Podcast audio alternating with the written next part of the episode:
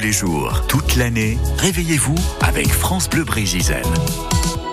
Avec ce retour en arrière ce matin, nous allons partir en voyage en Bretagne. Nous allons prendre le train ensemble avec les petits trains à voie métrique qui à l'époque partaient de Carhaix. Ils allaient jusqu'aux portes de Rennes. Ces trains ont développé les échanges régionaux d'ailleurs. Par la suite, ces trains sont devenus has et on les supprime à explication avec vous, Louis Gildas. Le réseau breton des trains à voie métrique, trains économiques qui, à partir de Carhaix, sillonnaient toute la Bretagne. 425 km de voie, la ligne la plus longue allait de Carré à la Brohinière aux portes de Rennes, 130 km en plus de 7 heures, mais en 1914. Fallait avoir le temps néanmoins. Il est vrai que la vitesse n'était pas le souci premier des petits trains. Il n'était pas très confortable, mais c'était quoi le confort à l'époque? Les locaux fumaient noirs, et des années plus tard, ce seront des engins sur rail, rouge et crème. Ils faisaient un bruit d'enfer et fumaient noir aussi. C'était les Michelin qu'on disait. Elles klaxonnaient fort pour signaler leur passage, mais au commencement de l'histoire, c'était des locomotives malais.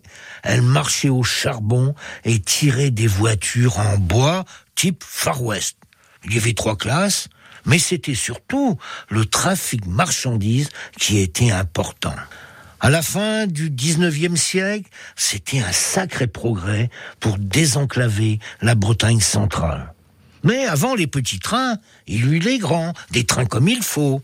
Oui, en effet, depuis 1863, le train reliait Paris à Quimper et 1865 pour Brest. Une ligne au nord et une autre au sud. Mais il restait la Bretagne centrale, avec des routes difficilement praticables l'hiver. Ça n'est urgent.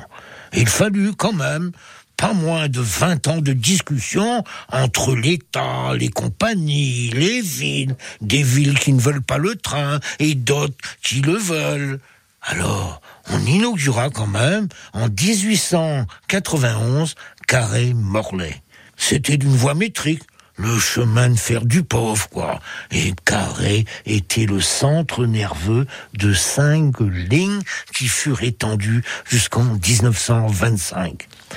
Les concessions étaient allouées à la Compagnie de l'Ouest au nord et à celle du Paris-Orléans au sud. Bah, mais la Compagnie de l'Ouest mit rapidement les pouces et c'est l'État qui prit la suite.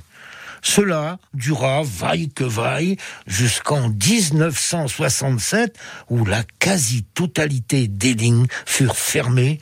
Ne subsiste aujourd'hui que Carré-Guingamp et Guingamp-Paimpol c'est tout ce qu'il reste de cette singulière toile d'araignée qui partait de Carré dommage. Waouh, incroyable, Louis comme, complètement. Merci à vous pour nous avoir parlé de ce fameux réseau breton 7h49 sur France Bleu Brésil. Un point météo, tiens.